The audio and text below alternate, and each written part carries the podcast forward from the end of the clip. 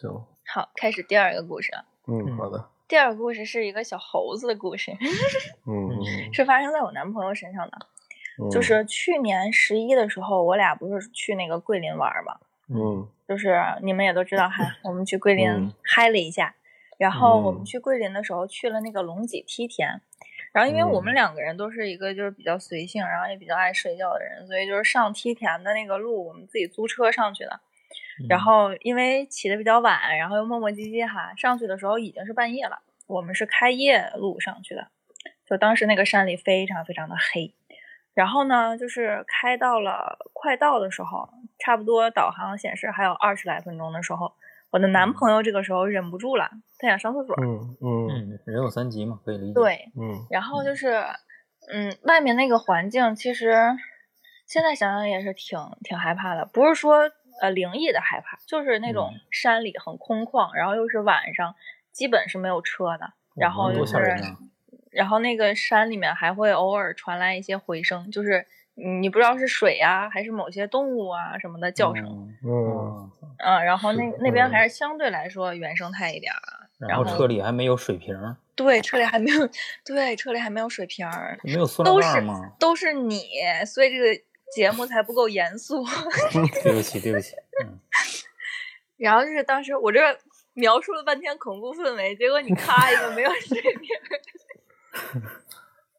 然后就是他，嗯他就是想上厕所嘛。然后那个其实那个山路，它基本还是说要靠那个车的那个灯去照路。嗯然后路路旁是很黑的，就是偶尔有灯，也是非常远，然后可能有一段有，然后非常远有一段有，然后那一段路还正好是没有灯的地方，然后他就要下去上厕所，然后我就说好，我说你小心一点，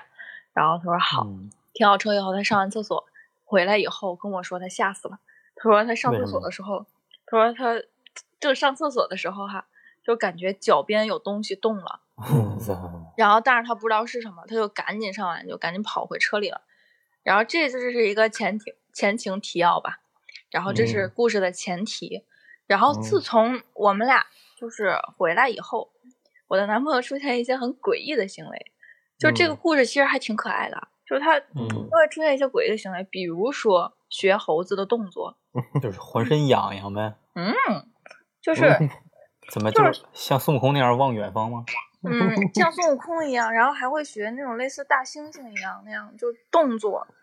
然后但是他、哦但是他的理解是逗学大猩猩悄咪咪是吗？就是悄咪咪，就是他他他的理解是要逗我开心，就是觉得那嗯样好玩儿，所以才去嗯学。嗯但但在那之前，就是他其实没有这些，虽然他也是个逗逼的人啊，但是他不会说，呃，突然一下这样，然后我就觉得哦很奇怪。然后那一阵儿他的性子非常的急，就是猴急猴急的。对，不是很不是很容易，就是沟通一个状态，就是可能嗯说点儿什么，就你没有怪他，但是他会觉得啊，你是不是在怪我？然后就蹭一下就急起来了，嗯就是会有那种状态。然后当时我我不是后来就是见可儿，就是第一个故事是其实是在我们嗯俩出去玩之后，然后嗯见到以后，我就是因为持续一段时间他都那样，然后我因为我身上有有过那个女孩嘛，所以我嗯就是在想，他是不是也会有一些不好的东西在，所以导致他现在就变化突然一下那么大，其实有时候还是挺困扰的。然后我就让那个可儿也看了他一眼，嗯然后这个可儿说：“你们最近有没有上山？”然后，但是其实我都忘了，就是我们俩出去玩儿的这件事儿了。我说也没有啊，因为那都过了大概两个月左右的时间了。然后说也没有啊，然后他说，嗯，他说但是他身上跟了一个动物呀。然后当时我就在一直在搜索我们最近上山的事情，然后我就想，我说啊，十一的时候我俩去了一趟龙脊梯田，然后是大夜里嗯上的那个上的山。然后他说，他说那那你们俩有没有惹惹到什么动物呀？我说是类似什么动物？他说类似是那种小猴子一样的动物。然后我就在嗯想，整个过程中我都没有说遇到可能会有鸟，然后会有鸡啊、狗啊这种，就是但嗯是就是猴子这种，我我是没有看到的，我就是没有啊。然后后来就是当就是当时那个状态下，然后我又问，我就问我男朋友，我说我说你在那个龙脊梯田的那个过程中，你有遇到猴子吗？他说没有。然后我就很奇怪，我就还在跟那个可儿沟通，我就说我说没有遇到这些东西。然后这时候突然，我的男朋友跟我说，我在上山的时候出去上厕所，那脚底下窜过一个什什么东西，我不知道。他说我最开始还以为是黄鼠狼呢，嗯因为这个黄鼠狼还是比较常见的哈。嗯然后他说他说以为是黄鼠狼，但是我没有看到。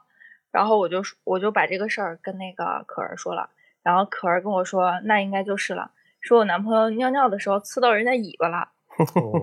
然后就是因为小猴子这种东西，虽然它很聪明，但是它修炼起来其实嗯没有那个狐狸啊、蛇呀、然后这个黄鼠狼啊，嗯就是呃可以说就没那么有慧根，就是在这一嗯方面，虽然它很聪明，所以就是小猴子修炼出来很难。然后它好不嗯容易有了神识、有了意识以后，然后就稍微厉害一点以后，然后被刺到了尾巴，就会很 很生气。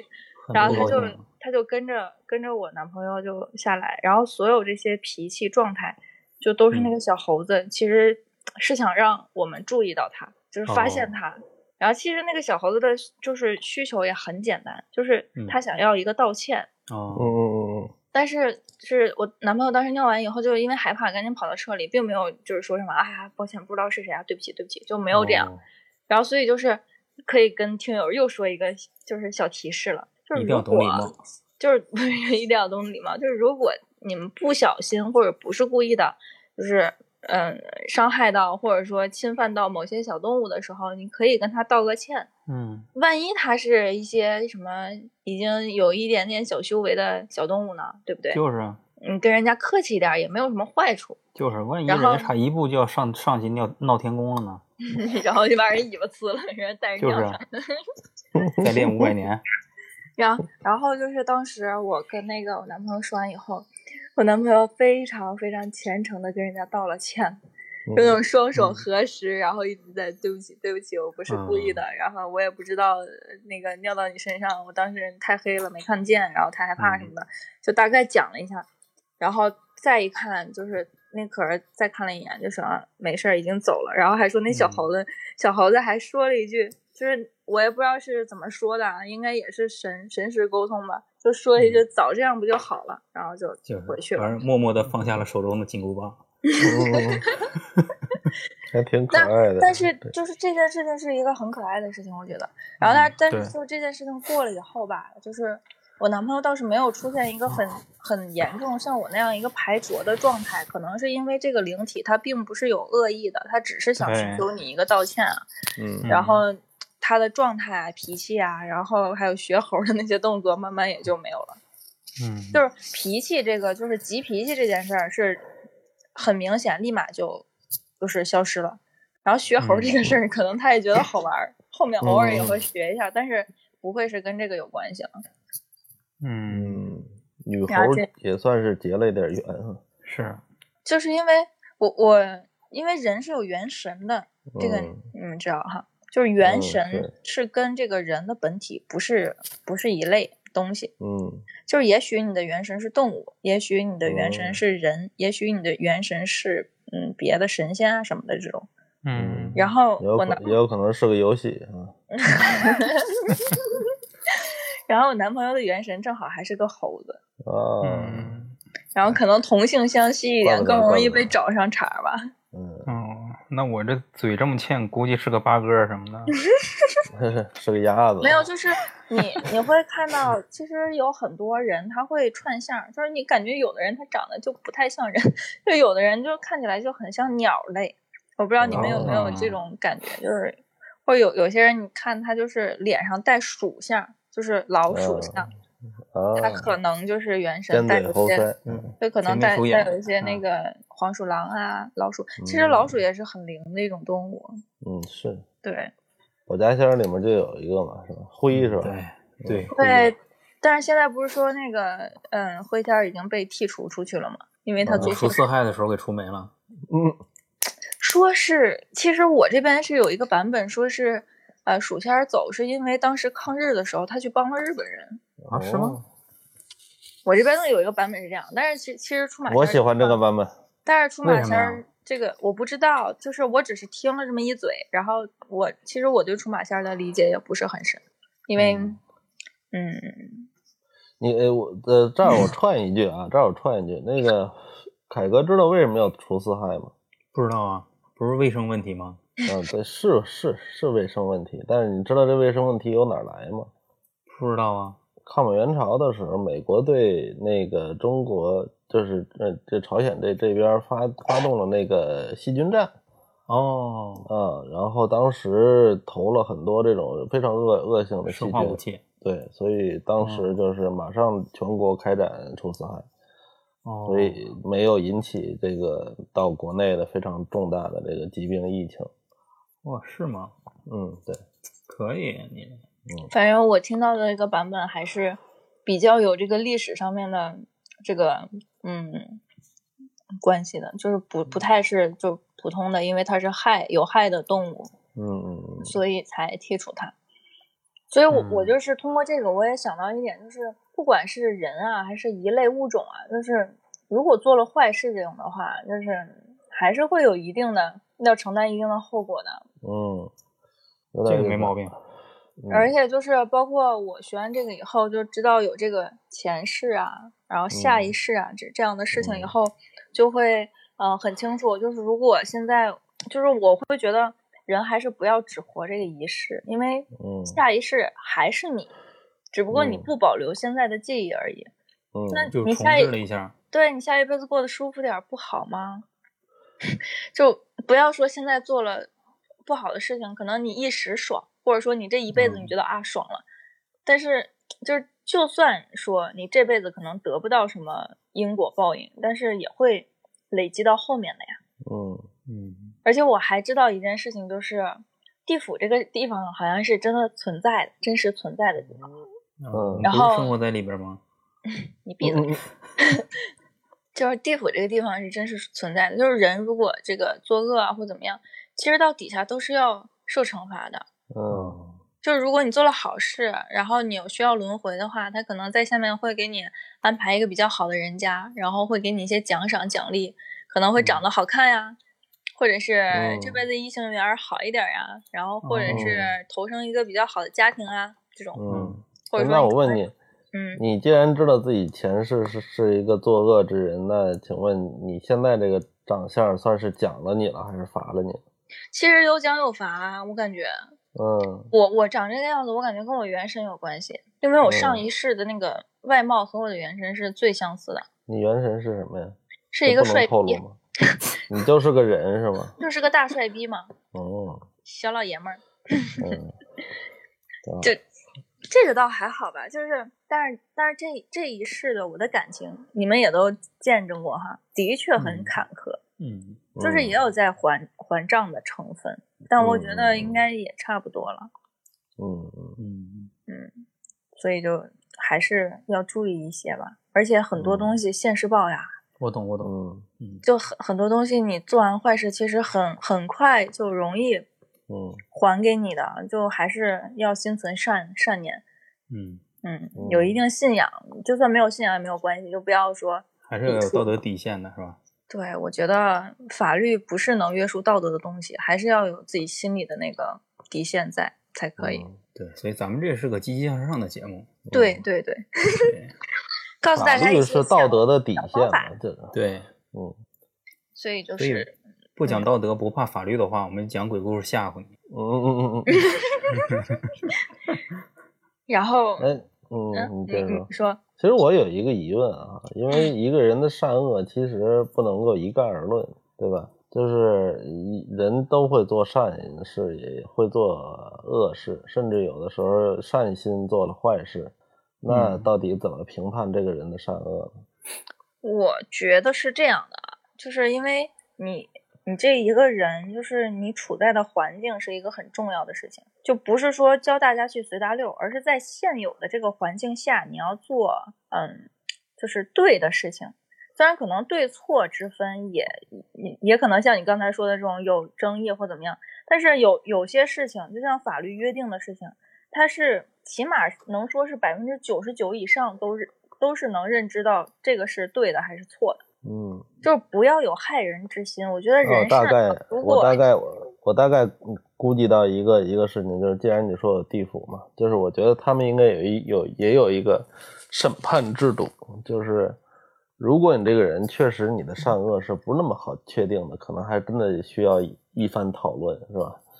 不是，他们应该是，呃，我的理解是这样啊，他们有嗯几个条框，就比如嗯说，这个人这辈子有没有，呃，害过人，害死过人，嗯。然后这辈子这个人有没有说堕过胎，这个人这嗯。辈子有没有就是，呃，做过一些，比如说抢劫呀、那个盗窃呀、嗯这样的事情，嗯，这是归到一一一类的，算是作恶的一类。然后嗯。下一个说，这个人这辈子有没有捐助过谁，有没有无私帮助嗯。过什么？然后我觉得嗯。是最后的综合去嗯讨论这个人到底要得到什么样的惩罚，或者说得到嗯什么样的奖赏，嗯或者也也可能是有赏有罚，就因为你做了这些嗯恶事，所以你要经经历什么？因为你做了这些好事，可能你经历了什么，但不至于怎么怎么样，或者说你可能经历了不好，也会经历好。就像我现在一样，我上辈子是个嗯大渣男，那我就感情嗯不顺呗。但是我其他的，其实我觉得我还可以。其实我还挺希望这个这个事儿是真的的啊，因为确实应该有一些恶人是应该受到惩罚的。对，对，比如说往海里面排排核废水的那帮日本鬼子，对吧？嗯，没事，他们人口负增长，我估计快没了，有点遗憾。以后东京再也不热了。嗯而且其实就是我是觉得，嗯，咱们可能觉得一辈子几十年啊，就是时间，就是说长其实也不长，但是说短，咱们每天过着也不算短。嗯但是在那些所谓的审判者的眼里，可能这个人这一辈子是非常快就过了过去的，嗯所以就是升华了，啊可以理解了。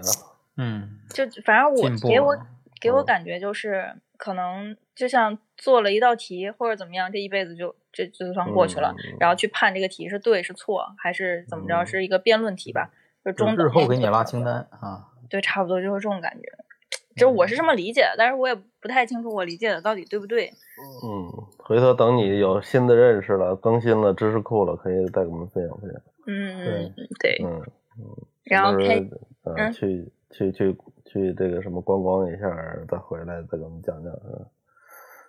然后下一个就是又是我男朋友的故事了。嗯，我男朋友也哦是一个气儿很松的人，嗯但但是但是我觉得这个有一部分原因是因为他家族里你带的啊，不是我，跟我没关系。他嗯家族里面其实是有出马仙的。哦，是？吗？嗯，对我男朋友他的姨呀、还是姑啊，就不是那种就很近的亲戚，也不知道表姑还是什么姑，嗯还是表姨啊还是什么姨，反正反正就是这么一个长辈吧，是有嗯这个特殊身份在的，哦，所以可能就是他们这个这一圈儿都会有多少会有辐射到。哎，我刚才又嗯听到孩子叫了，你们听啊，见？那是我们家孩子，嗯，我听到了。在跟他妈撒娇呢。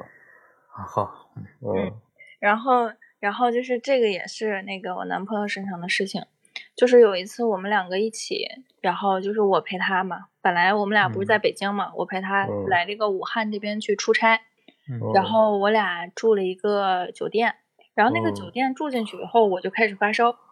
嗯就是只只要到晚上就低烧。我是一个体质非常敏感的人，就是如果我要不嗯舒服的话，就是应该八九不离十是有有什么不好的东西。然后，而且在那个房间里，我我也会觉得就是不舒不服。自在啊，对，就是不是说身体不舒服，就是心理上会觉得不舒服。嗯但你说哪儿别扭吧，又好像又说不上。嗯嗯然后就是那么一个状态，然后嗯，大概也就出差了三天左右吧，我们就回去了。就那个时候，其实疫情检查还是比较嗯，就是严重的嘛。但是我我是属于晚上发烧，白天不发烧。然后我男嗯朋友就是在我们去要去机场之前，也就三个小时左右吧，开始浑身发冷，然后就是、你就那种男朋友开始发冷，对我男朋友开始浑身发冷，因为当时可能是因为我跟我修道有关系，就是那些东西好像也有可能是之前就封过窍嘛，可能嗯。找我找不来了，嗯嗯，然后就是可能就找到我男朋友了。我们是后来是这么分析的啊，先先听我把故事讲完，然后我再给你们嗯。讲我的分析过程。嗯嗯然后他就开始发烧，然后我就赶紧买了个那个温度计嘛，我也不敢就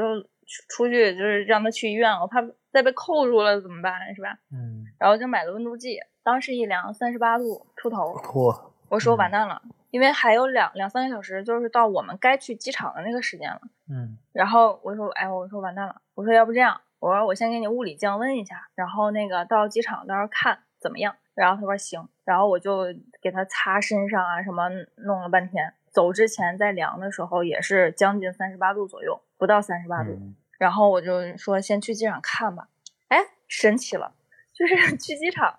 所有的那个温度计，包括上飞机之前都会有一个体温枪要去测的，那时候还很嗯。严嘛。嗯，然后就都没问题，都是三十六度多，都没有问题。但是他上了飞机以后，整个人就萎掉了，然后就嗯。开始很难受，包括从下了飞机，然后呃下了飞机好像就没什么事儿，好像那会儿就是检查，好像上飞机比较严格一点，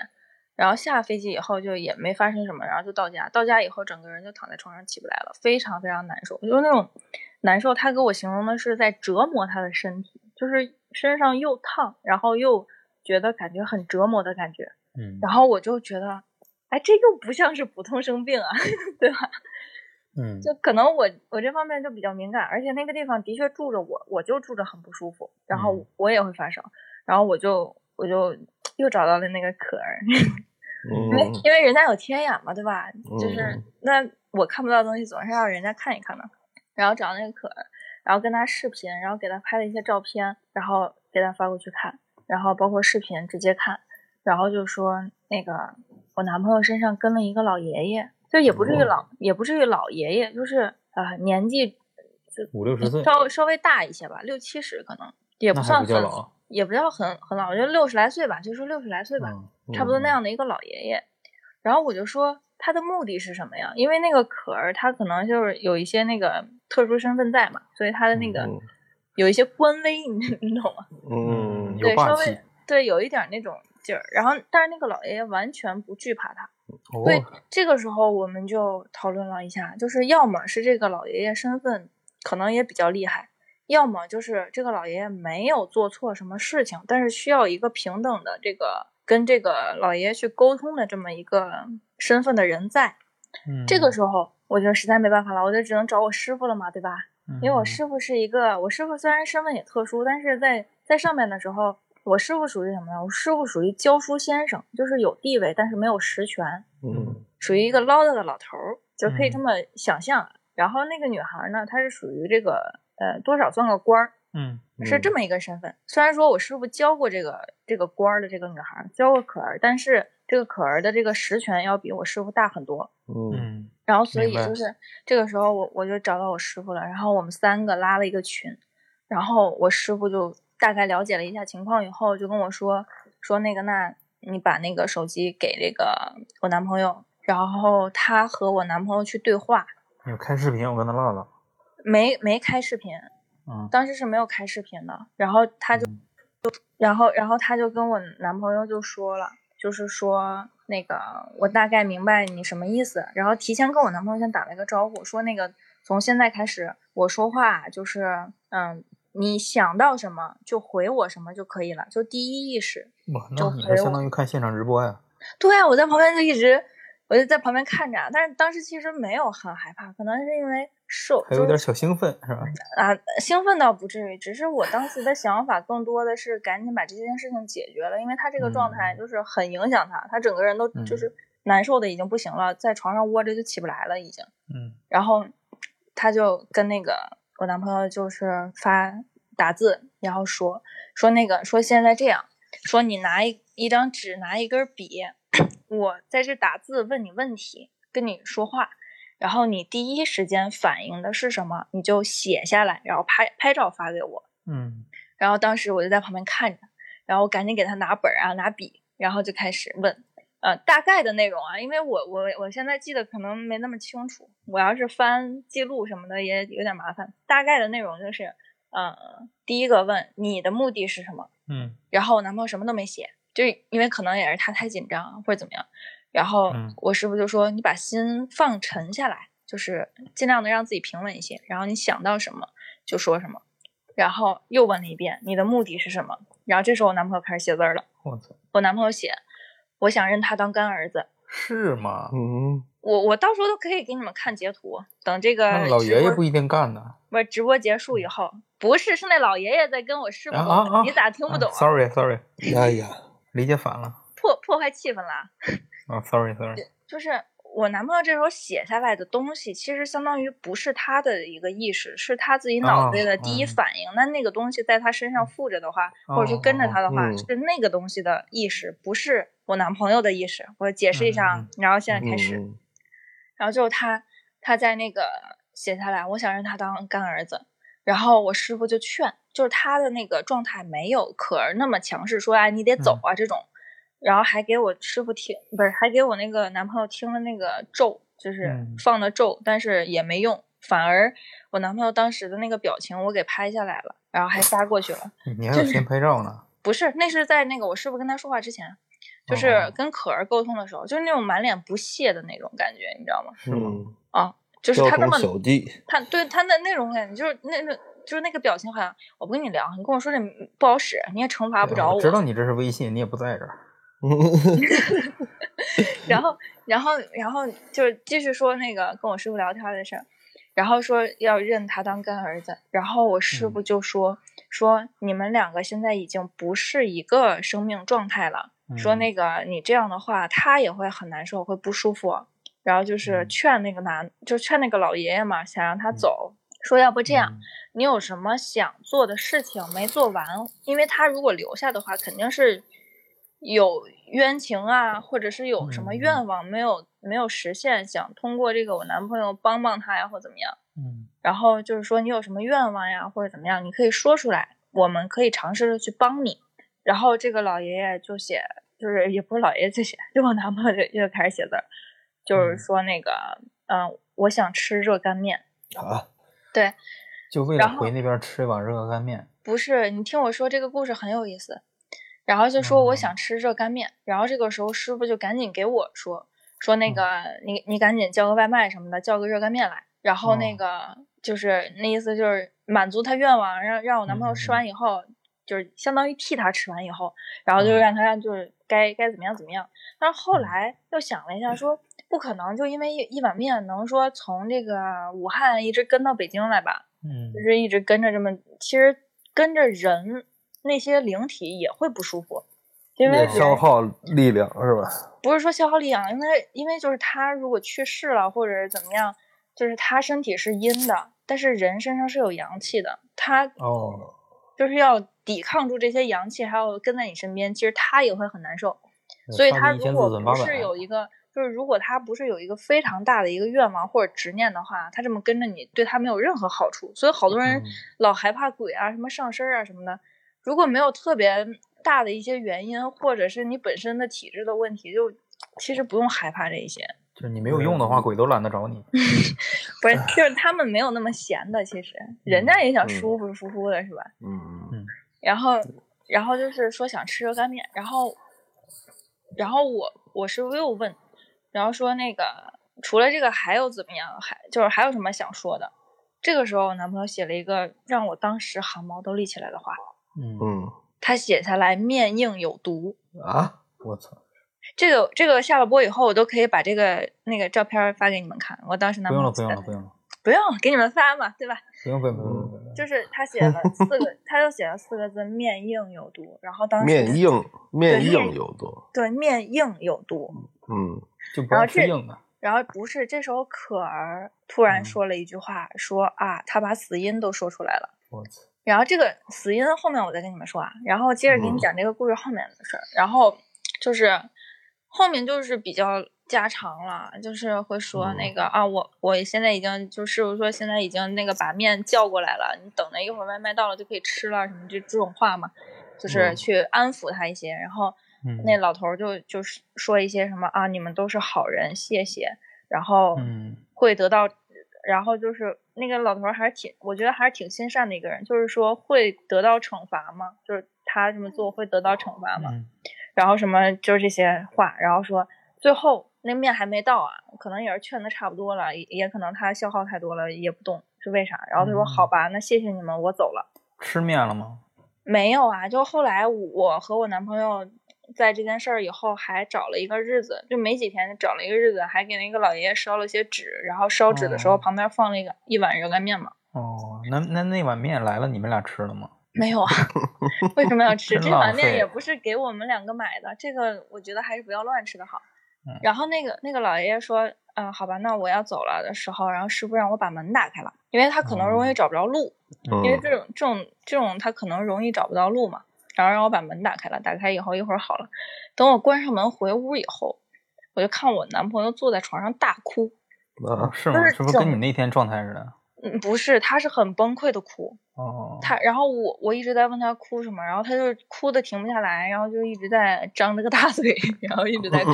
但是那那个精神状态看起来已经不是他躺在床上那种非常虚弱的状态了，不虚了，对，就是那种嚎啕大哭，就哇哇的哭。底气也足是吧？嗯对对对，然后就是很正常一个状态。我说我说你怎么了？他说我想我爸了。哦，嗯然后这是整个故故事的一个过程。然后结束以后，我就会和师傅还有可儿在那个群里面，我们会说话嘛。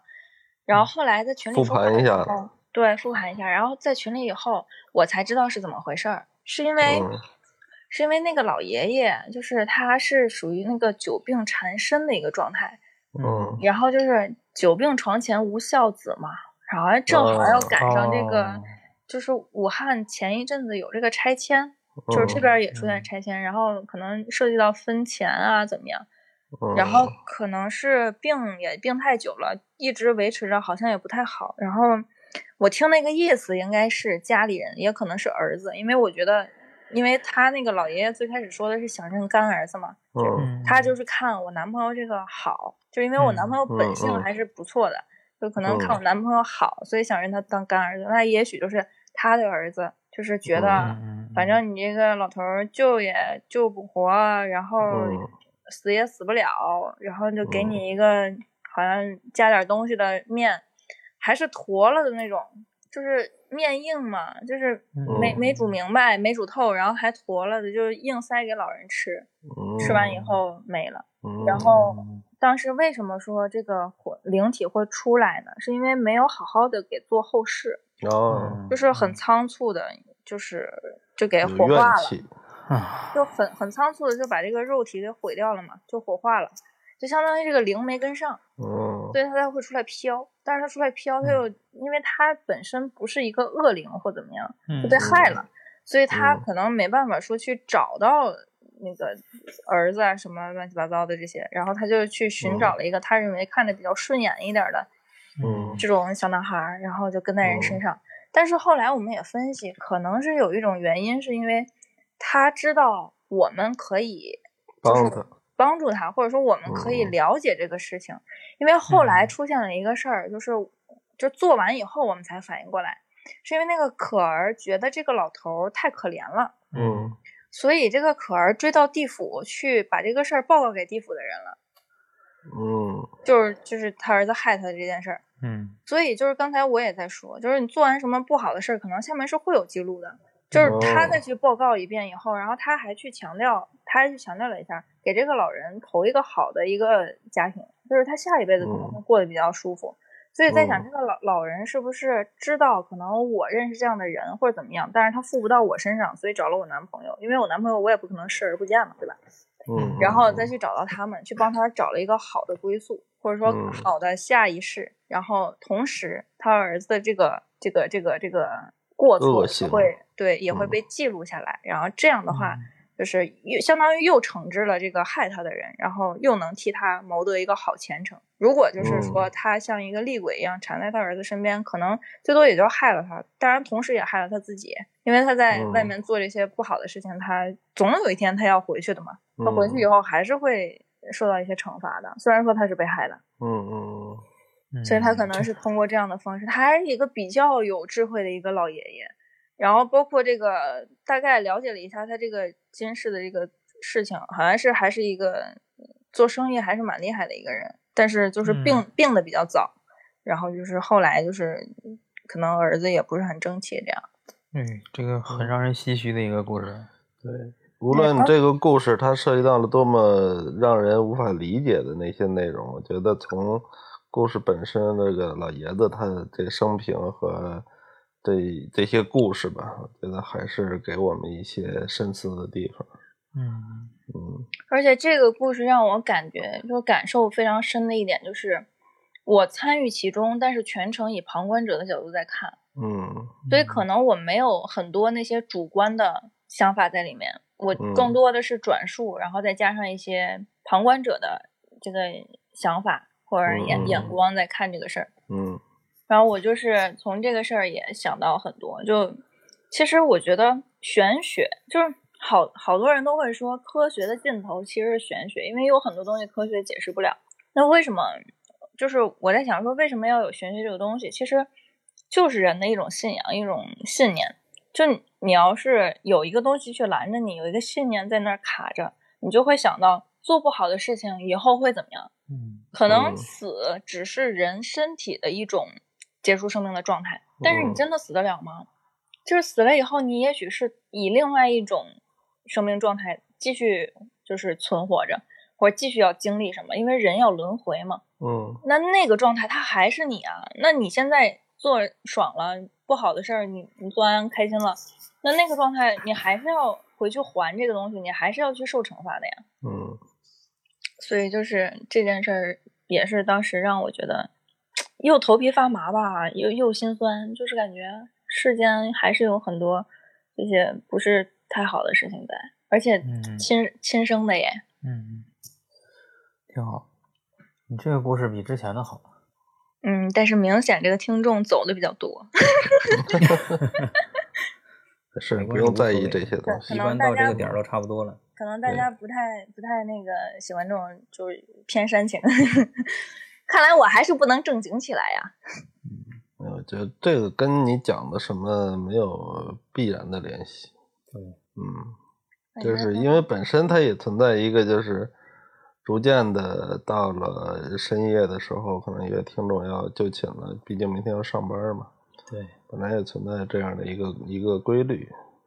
所以咱们就正常聊，你想聊什么就聊什么，而且确实你刚才这个故事，它的现实意义其实更大一些，它比我们去了解更多的灵异的事情啊，去猎奇啊什么的，这些意义其实更大。嗯。嗯对，其实就是我，尤其是经历完这个这个事情以后，就其实我我会感觉自己有升华，就是有嗯。升级，不是嗯。说我能力变得多厉害了，而是心态。嗯就是因为我觉得，我觉得很多很多就是人说啊，我要我要进步，我要成功，我要怎么样？不是说嗯。你得到多少财富，你你得到多少人喜爱，而是你自己能不能把一些事情，可能之前你不会想到这么多，现在你可能嗯想到了，或者说之前你可能觉得，嗯，有某一件事儿可能会。嗯，让别人受伤啊，或怎么样？但是你觉得啊，这件事儿可能利益更大一些，那我愿意去做。嗯但是现在，也许这件事儿再让你做的时候，你会去考量一下，怎么样可以让别人不受伤的情况下，你拿到一些利益。嗯就我觉得这个可能更重要一点儿，就是我还是希望大家都是往好的那一方面发展的。嗯呃，我觉得就包括现在一些就是佛学也好，道教这边也好，或者一些小门类的一些这些玄学类也好，其实如果是正向的好的情况下，都是发愿让大家变好，变变得积极的。嗯嗯对，所以我觉得，嗯、有些事情经历了、发生了、了解了、思考了，也挺好的。嗯，是挺。好。嗯，其实这次交流吧，别看咱们那个相那个跟上次见面这个相隔时间不久，但是确实感觉你的整个言语谈吐、精神状态啊，包括对事物的看法理解啊，比原来要深刻的多。对，我估计我剪节目的时候需要逼的东西也少了。嗯，对，已经不是原来那个小太妹了哈。对对。感谢您的收听。如果您喜欢我们的节目，千万不要忘记订阅、点赞、分享、转发，把喜欢的声音分享给更多的朋友。感谢您的支持。如果您有精彩的故事想跟我们分享的话，也欢迎您留言或者私信主播与我们取得联系。当然，您也可以添加主播微信，主播会拉您进群，结识更多的朋友，和我们一起聊天互动，分享精彩故事。主播的微信和粗圈电台公众号都留在了节目详情中，期待与您的相遇。这里是粗圈电台，我们下期再见。